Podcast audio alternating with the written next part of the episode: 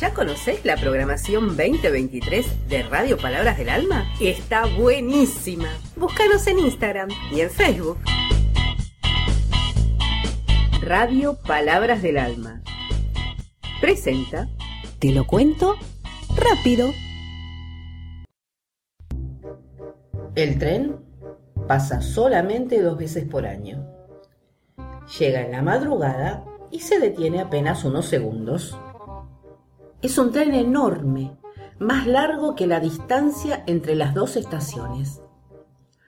Cuando los primeros vagones llegan a un pueblo, los últimos aún están en el anterior. Nosotros no hemos visto nunca de cerca la locomotora. Apenas si la presentimos, resoplando a tres o cuatro kilómetros de la estación.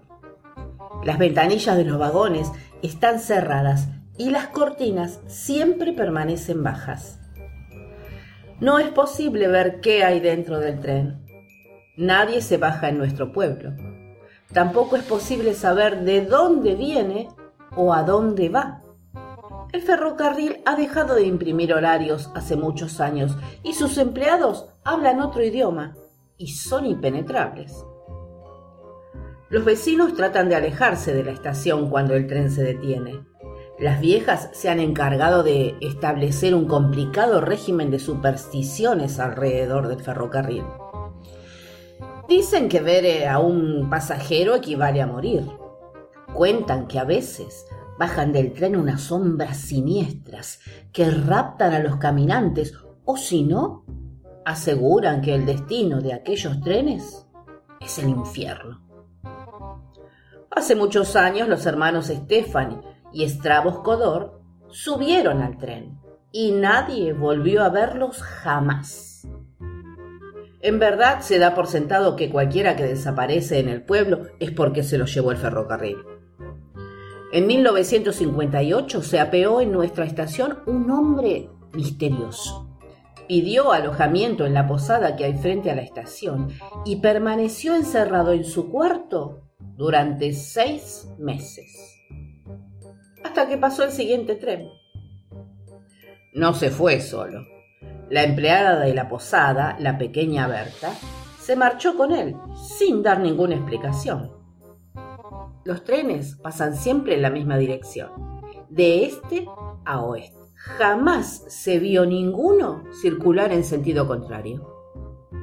Se discute si los vagones de la formación son siempre los mismos o si se renuevan. Sabemos que son azules. No llevan ningún número ni inscripción, salvo unos signos a modo de logotipo por encima de las ventanillas. Algunas veces, pero muy pocas, el tren pasa por nuestro pueblo sin detenerse. Este hecho es considerado de mal agüero y todos esperan con ansiedad la llegada y la detención del tren siguiente para recobrar la calma y la fe en nuestro destino. Anoche el tren se detuvo. Al oír el silbato sentí el impulso de acercarme al andén. Caminé por la plataforma desierta hasta que llegué a tocar con mi mano los brillosos coches. De pronto, la cortina de una de las herméticas ventanillas se abrió y apareció en ella la cara de una mujer hermosa. Yo ya la conocía, había soñado con ella muchas veces. La chica me miró profundamente y pegó sus manos al vidrio. Yo me acerqué cuanto pude y durante unos instantes tratamos de comunicarnos. Ella movió su boca y me dijo algo que no entendí, pero agradecí tiernamente. Tal vez yo le grité palabras urgentes que no alcanzaron a traspasar el cristal. El tren se puso en movimiento. Yo corrí a la par hasta el final del andén. Después los vagones se perdieron en la oscuridad.